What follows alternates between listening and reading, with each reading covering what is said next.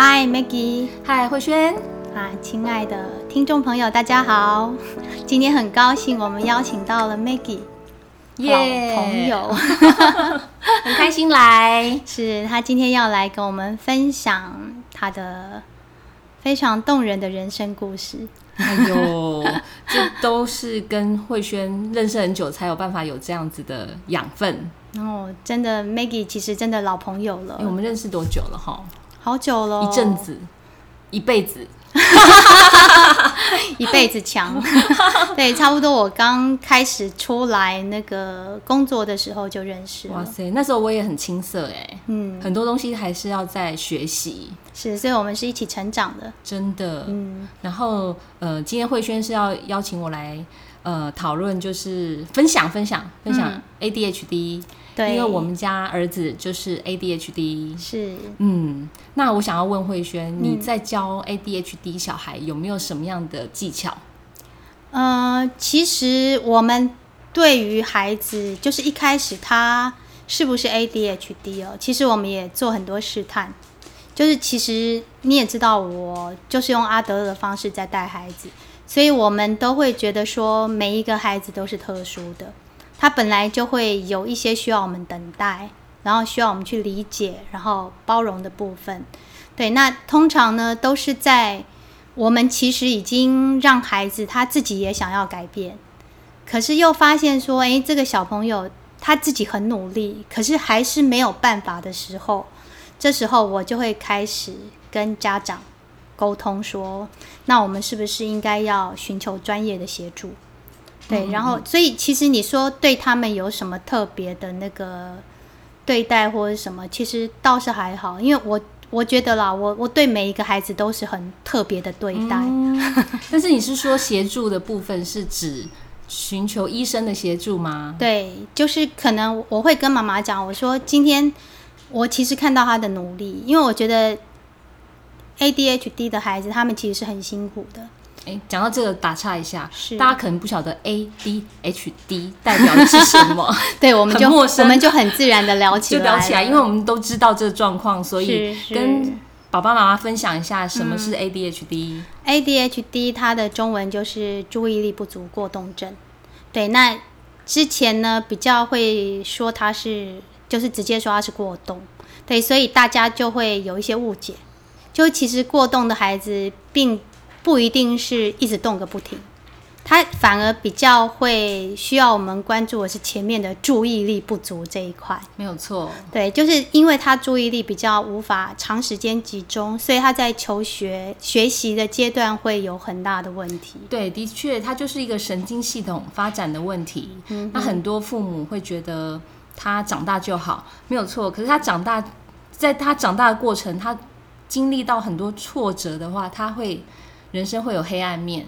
嗯那长大在处理黑暗面的时候，其实很多事情都来不及了。对，所以我想要就是分享的是，嗯哎、慧轩在这个部分，他们在小时候的黑暗面，嗯哦、他们该怎么样去，就是有没有什么步骤？嗯就是你这边你会嗯哼，好，就是呃，第一个我会，我我们之前节目当中一直提到的就是正向好奇。嗯就是我觉得碰到 ADHD 的孩子的时候呢，其实比较容易勾动大人的情绪。嗯，没对就是因为他跟其他的孩子不一样，就是其他孩子或许你讲了，他就有办法去遵去遵守。可是呢，ADHD 的孩子会让大人觉得说，你是不是故意的？不是已经明明说好了，叫你这个不能动，那个不能做，你为什么偏偏要做？你是跟我过不去吗？没有错，对，所以这一块非常容易去引动大人的情绪，然后可能大人情绪被激起来之后就会很凶，嗯，对，就情绪上来了就会骂小孩，所以你跟孩子之间的关系就会恶化。没有错。我觉得这是比较大的问题。而且 ADHD 的小孩，他是永远没有办法把每件事情都做得很好。小孩子啊，他永远没有办法做到上次做的正确的事。也许他上次考一百分，他这次可能会考零分。是，真的，爸爸妈妈对 ADHD 的小孩，嗯，真的不要期待太高。但是，但是他们是聪明的，他们是知道自己在做什么，只是他荷尔蒙跟神经系统的影响，他并没有办法很专注的去把一件事情做得很好。可是他们大脑世界知道这些事情是正确的。嗯，以我现在我们小孩已经长大了，这个部分的分享，真的现在当下的爸爸妈妈。你们真的要努力，嗯，要跟小孩建立好很好的关系，这是最重要的，是，而不是先把自己气晕了中风再说。对，所以就是父母对自己情绪的觉察很重要，就是当你的情绪被孩子引动的时候，你要想一想，我现在是在气什么？对我是我我为什么会生气？是这个孩子做这个行为引起我什么样的想法或反应，所以我生气了。对，那你就会慢慢回到理智。对，就理智线断掉的时候，赶快把它接上。你知道，我如果应付 应付情绪生气的话，我大概有三个技巧是可以跟爸爸妈妈分享。第一个就是找个地方让自己冷静，你一定要找一个积极暂停区，是家里一定要设一个积极暂暂停区，嗯，让自己冷静下来。也许是厨房，你去倒杯咖啡，你想喝什么都可以。你想要吃一个甜点，罪恶的。很肥的食物都可以，嗯，你就是要让自己冷静下来，嗯。但第二件事，你就是要把自己的情绪急救回来，嗯。那想想这件事情是不是很重要？嗯，这件事情五年后。依然重要吗？他只不过就是打破碗，你气成这样子，是他是因为打破碗的态度不好吗？嗯，对。但是他态度不好的话，我们可以事后再处理，你也不需要急着在自己情绪高涨的时候处理。嗯，对。我觉得带一个 ADHD 的孩子，最主要的是自己的情绪一定要克服掉。是克服掉之后，你才有办法有清晰的逻辑去想这孩子的将来跟你跟他之间。的将来，嗯，就要时时刻刻告诉自己，他是孩子，他是孩子，我是大人，我是大人，他长大就好，他长大就好，妈，一定可以的。如果从小真的很很认真的照顾，真的可以的。而且其实，呃，慧轩之前就问过我说，嗯，他到底是什么时候被察觉？对，就是什么时候你你开始有这样的怀疑？你之前就听过 ADHD 这个名词吗？呃，老师提我才去查资料，才知道说哦，ADHD 原来有这些症状。是对。那我们是从幼稚园开始，老师就觉得他可能是，请我们去呃，大家去做个测验啊，或者是。呃，寻求一下是不是他能够确认一下他是不是 ADHD？但是其实我跟很多父母的家庭都是一样的，嗯，一定会有人反对，是对。那我们要不要先说一下他他那时候大概是哪一些状况，就是引起了那个学校老师的一些困扰？那时候他还是幼稚园的时候，嗯，他可能就是没有办法坐在位置上，嗯，那话比较多，嗯，那没有办法。把一句话听完，他就可能就发问下一个这个问题了。嗯，那这不是跟老人一样吗？我们我们当时是这样觉得啦，因为他才四岁五岁，你可能也察觉不到他到底是不是。那直到国小一二年级，那老师觉得说，呃，他会有不断的重复的字。字句，还有他会去做一些比较强迫的动作，像是咬手指甲啦，焦虑的动作会产生。嗯，那当然就是呃，还有就是他会一直不断的失眠。哦，对，他会失眠，因为他睡得很短，他一下子就有活力了。嗯，这也是好事啦，哈。我想，所以家失眠是在家里的状况。嗯，在家里的状况，他在学校应该也没办法午睡哦。嗯，我不太清楚他是不是每一次都午睡，是对，但是他有他有一个免死金牌，他好像国小三四年级之后就有个免死金牌，就是他可以看书哦。对，直到老师确认他是 ADHD 的时候，老师就说：“哎，你可以看书。”是。的确啦，从小我都把他操得很累，因为我觉得是不是因为我操的不够多而让他失眠。后来发现，就是他脑袋会不断的放电，那神经系统是会干扰他的，所以他一直很瘦嘛，他会有一些表征。嗯，那。我们也是很幸运遇到一个很好的医生。嗯那很多父母都问我说用药的问题，嗯，对，那用药其实我们也很挣扎，的确服用这些药物的确是会影响到他生长，嗯但是像现在有一些新的药物，嗯，对，等一下我们可以就是再讲这一段，好，对，我们现在先先回到那个，我想症状这方面是一些家长很关心的，因为我们也知道现在孩子生的少，那其实几乎所有的孩子都会有这种引起注意，就是很希望自己的大人呐、还有自己的双亲关注他的这个点，所以然后再加上他们融入那个团体生活的时候，其实是会有一些状况的，所以他们常常就会自我怀疑，我的孩子是不是 ADHD？嗯哼，对，然后就所以刚刚有提到一些在学校的一些状况嘛，那在家里呢？家里有没有什么？有没有什么会造成你，或者是其实你觉得那些 OK？其实网络上哈都有量表，那这个量表有有三份。那如果说你们怀疑的人，我会建议你们就是上网去登录，那把这三个量表下载下来。那这三个量表是一个给给学校老师嗯哦做量表的填写，另外一个是家长。嗯，那在其中其他那一份是给医师。是那这三份量表，如果你们都达到九十分以上，我觉得那就是确认了。嗯那大家问的问题就是，呃，是不是多话啦，嗯吃的少啦，是然后专注只会在电视上或电动上专注啦。嗯哦，他这个部分他们真的很专注。对，只专注他们想专注的事。是是是，然后呃，他有些分数，那大概会有十题以上。嗯其实我已经忘记总共有几题，是可是我们写到最后，其实打勾的数字越来越多的时候，其实心里也就是知道有答案了。我 我以前也也会写，也常写这个东西。嗯，如果父母有疑虑的话，我觉得用这样的分析，它比较科学啦。对，对，不要自己去猜。是但我觉得有一些呃，针对注意力不集中或者是过动的小孩，一些技术上的教养，或者是一些、呃，这个要用什么词呢？就是训练。嗯，很多父母就是没有 ADHD 的父母，呃，小孩的父母都可以使用它，像是管理自己的时间，是，这些都很重要。对，其实就是在训练纪律这方面是很有帮助的没。有错。对，我觉得不管是是不是 ADHD 的孩子，其实孩子都很需要纪律。对，对，就是我们不要误以为说爱的焦虑教育就是散漫，然后自由放任，绝对不是。就是你管得很严的跟放任的孩子，溺宠溺的孩子一样会有问题，而且宠溺的孩子问题可能还更大。没有错。是，所以其实刚刚有提到说你们碰到一个很好的医生哦，嗯在这边我也有一个那个例子哦，就是要跟大家分享，就是医生真的很重要。没有错。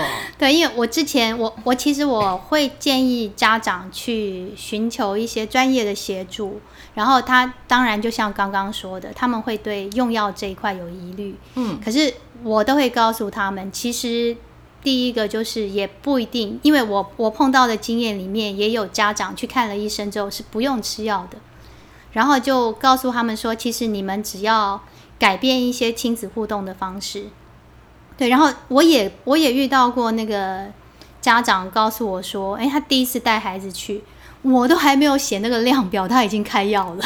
的确是因为医生其实看得出来，那其实吃药是只针对他脑袋的不正常放电，嗯，那这会影响他的学习，嗯，那他左键这个药品的左键，他的确是会让他脑袋放电静下来，嗯，那他这个部分静下来之后，他就有一个很长的时间可以好好的学习。嗯这时候，不管是老师或家长或身边所有爱这个小孩的人，在这个部分一定要很耐心的告诉他，真的，他长大他的确会有收获的。是因为我们知道，其实学所有的事情，包括语言或者什么，跟人家交往，其实都会有关键期、黄金期。对，其实我也会跟家长讲，我说，其实他现在做一些行为哦，然后就是对方不理解的时候，其实对他人际关系是有影响的。那他人际关系不好的时候，其实会影响到他自己的自我，就是自我的认知，他的对他的自信心会降低。嗯那其实，在这么小的时候就让他这样，其实他是很辛苦。他很辛苦，对没有错，而且他的他的人格他一定会扭曲，对所以不如让他，我我其实我是很呃很打开自己的心房，让医生安全给他用药，而且这用药期间，我们当然是会有用药不适应症，但用药它并不是你今天吃明天就有效，是。你知道它要隔多久吗？嗯。它隔三个月，是。就连续你要连续吃三个月以上，嗯。你才会看得出它的平稳。但是在这三个月，你们会很痛苦，因为他会在适应那个药效的副作用的时候，很多父母都退缩了，是。很多父母都只听他想听的。啊，可以一天吃一颗，然后礼拜三不要吃，跟礼拜六不要吃，这个都是错误的。就会有抗药性。呃，这会让他身体更不适应这个药物。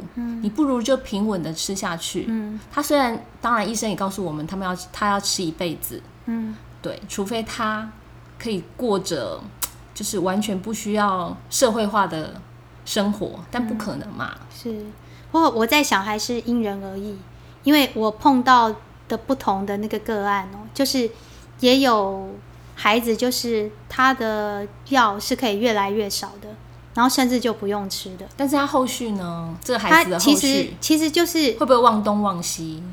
我也会忘东忘西，但是那个忘东忘西会影响到自己的工作耶。其实就是帮他找方法。其实就是对，像我，我其实我也是一个蛮健忘的人，可是我的方法就是，比方说，哎，我会忘记钥匙，那我可能就放很多地方，那我会忘记什么事情，我可能就记下来，那或者我就随手做，我不要想说我等一下做，这些都是生活上的，但是是。工作上就不得了了。嗯。如果你帮公司多按了一个零，嗯，你该怎么办呢？那那这就是他是有需要的，可是我碰到那个个案是，他真的就就很平缓的就慢慢减，然后甚至之后就不当然啦，如果说他的工作上是没有影响的话，对。我觉得就是这是就是看各自来处理。嗯但是我的确有问我的儿子说，嗯你不吃感觉怎么样？嗯对，他的确是有一些回馈。嗯那这个部分就是以后再说嘛。只是是说在他学习阶段，我们的确也有停过药，嗯但是得来的却是很辛苦的陪他走过那一段他的情绪问题。嗯，对，那人生的黄金时期是很短的，嗯其实这个都很难做抉择。是对，那我们是配合医师，也配合嗯老师，因为我们也想要让老师好好的教学。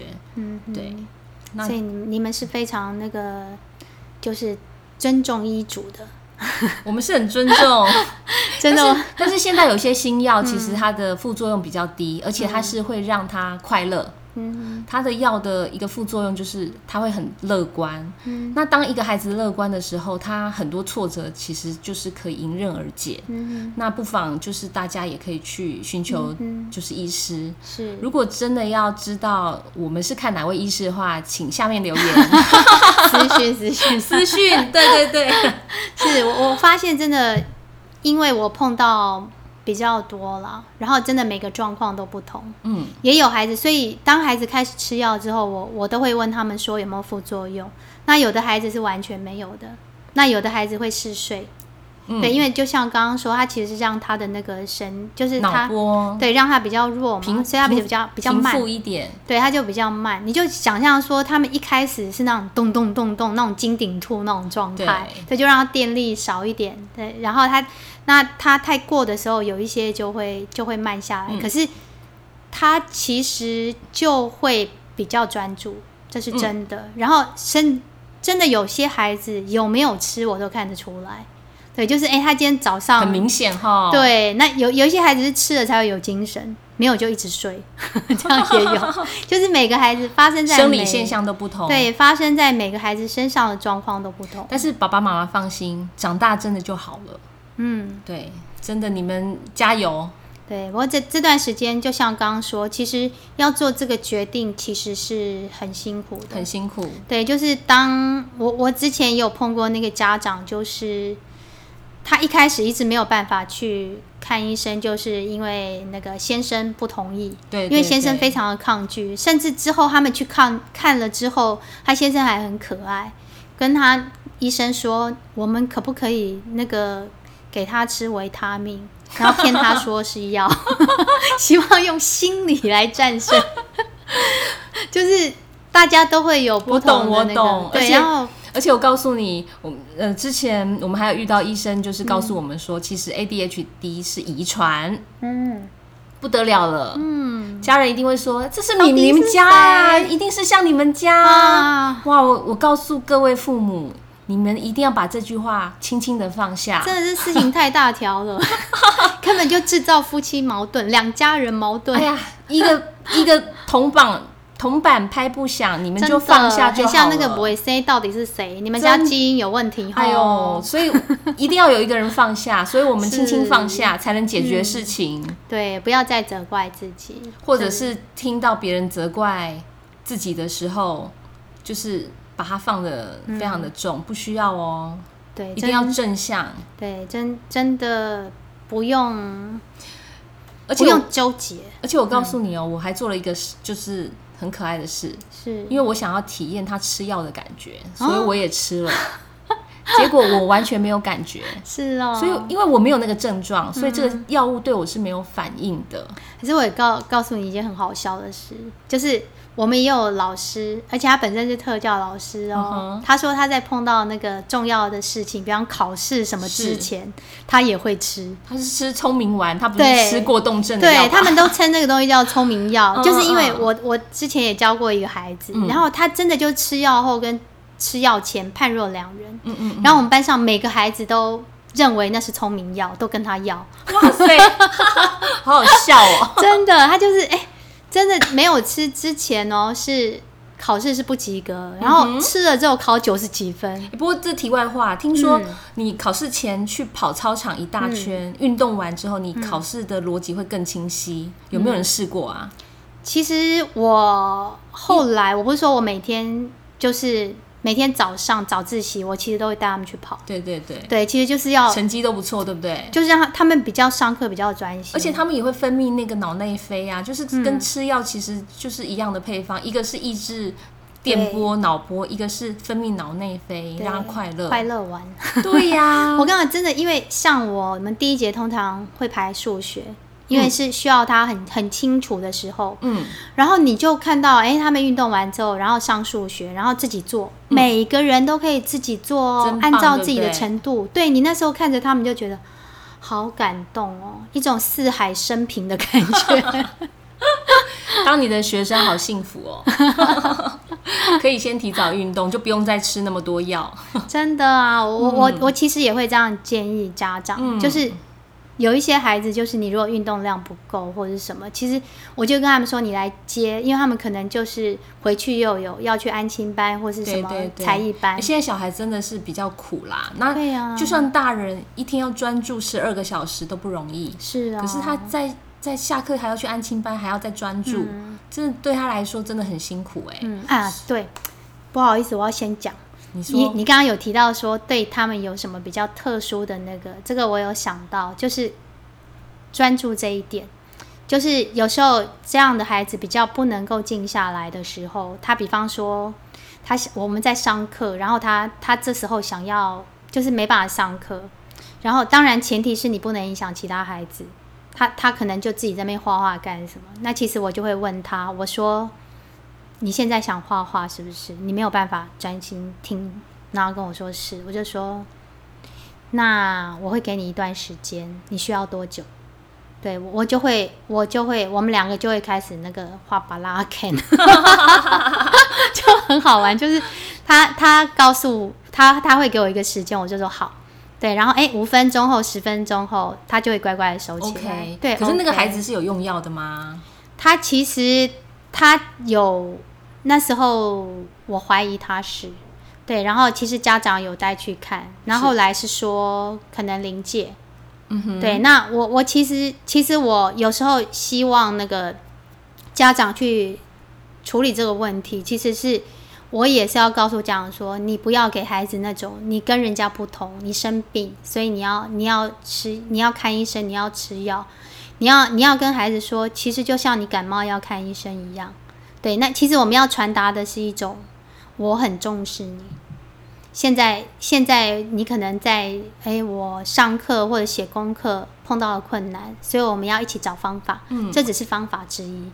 嗯，对。那如果这个方法行不通，我们再换。我就说，那那可能情绪方面，就是我们再继续追踪，换其他医生或者怎么样。我现在要讲说那个医生这一块哦，就是我们碰到很多小孩，真的也是良莠碰到良莠不齐的医生，不是说他们不好啦，或许是不适合。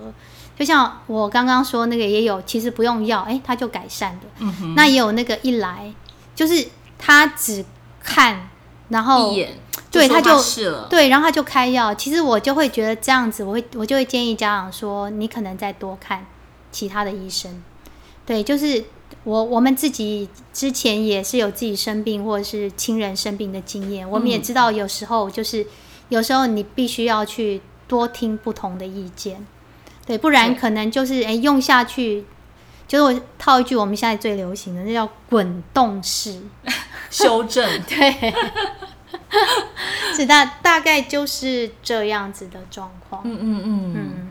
那我我蛮想问一个问题哦，就是当老师跟你说他可能需要去寻求专业的帮助的时候，那那时候你的想法？其实第一个老师说我们呃家人反对嘛，那第二个老师也这么说的时候，呃我们我是很想去，其实那时候还很年轻嘛哈，那也很。很沮丧，他常常我们常常接到老师电话，真的很辛苦。是，可是呢，家人又不支持，但是你又想要两全，嗯，该怎么办呢？嗯，你只好去找一些方法，比方说我刚刚说的跑步，嗯，然后让他有一个比较好的学习方式，然后多帮他复习，然后给他正面的力量。嗯，但是第三个老师跟我们说的时候，我觉得已经 hold 不住了。是，我决定不管我的。就是家庭状况如何，嗯，不管我可能会跟就是家庭破裂，嗯，我还是要坚持他带他去看医生的一个很重要的一个里程碑，就是小孩来跟我求助了，是。他自己来跟我求助，他说我我没有办法控制我的就是身体的感觉，嗯，对我觉得这个孩子真的是很棒，他在那么小的时候就告诉我。然后他觉得为什么同学告诉他那件事，他这么容易愤怒，嗯，然后他这这么容易疯狂，他不喜欢这种感觉，是。对，所以他他他来寻求我的帮助，嗯，那我当然就是义无反顾啊。我我真的我真的要告诉你，你的孩子非常勇敢，真的。真的。我之前碰到很多例子，就是小孩每次碰到这样，然后他就会说我会改，我会改。我不要看医生，我有生 为什么呢？可能是或或不是家长告诉他一些错误的观念。我觉得他他可能就会，或许是说家长他告诉他看医生是在一种情绪化的状态。嗯嗯嗯，他变成有一种连接，就是今天你如果你没有做好，那你就去看医生，就很像我们小时候被吓，有没有？你不乖，叫警察北北来抓你。对，这个是。不正确的教育，所以孩子就会觉得说，哦，那是因为我不乖，所以我要看医生。我不太用恐怖式的教育啦，我我觉得这个孩子很需要朋友，所以我大概从小我就会花一段时间陪他，大概就是二十分钟以上。是，不管怎么样，就是有一个很纯洁的二十分钟，是。这个仪式感一定要有。嗯，所以他愿意跟我分享。时刻。对他那天心心情很沮丧的时候，我觉得我的时机也到了，是。好不好？我们约一个医生，我来找适合。的医生，嗯，那刚好，呃，因为社团的关系，有一个他们就是推荐的医生，嗯，对，那也很幸运，这医生，呃，也提早告诉我们要去找那个量表，那我们有先做好功课，就是我觉得很多父母会觉得有病就交给医生，可是他自己无作为，嗯，其实自己就是父母还是要就是做一点点功课啦，而且反而。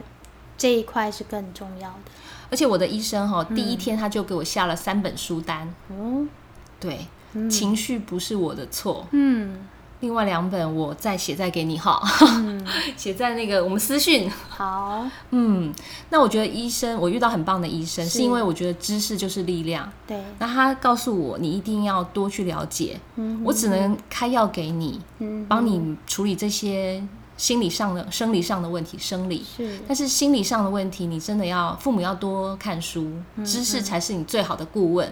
是，对，我我觉得真的讲到了一个重点。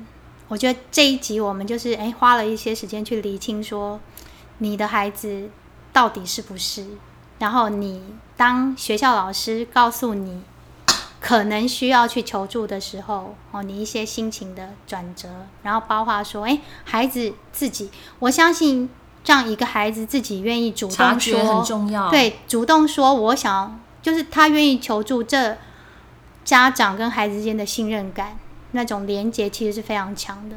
所以我想呢，我们时间也差不多了，所以我们就把这么精彩的内容留到下一集。哇塞，是，我们就要像那个，那我们下一集谈什么呢？我们下一集就是要谈那个家长这部分，就是刚刚说师傅领进门，修行在个人。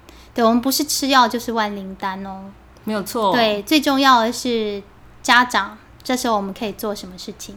我我相信这个才是让孩子能够改变、能够安然走过那一段暴风雨的重要的关键。嗯，赶快开启订阅小铃铛，下一集有更精彩的内容哦。拜。好，谢谢，拜拜。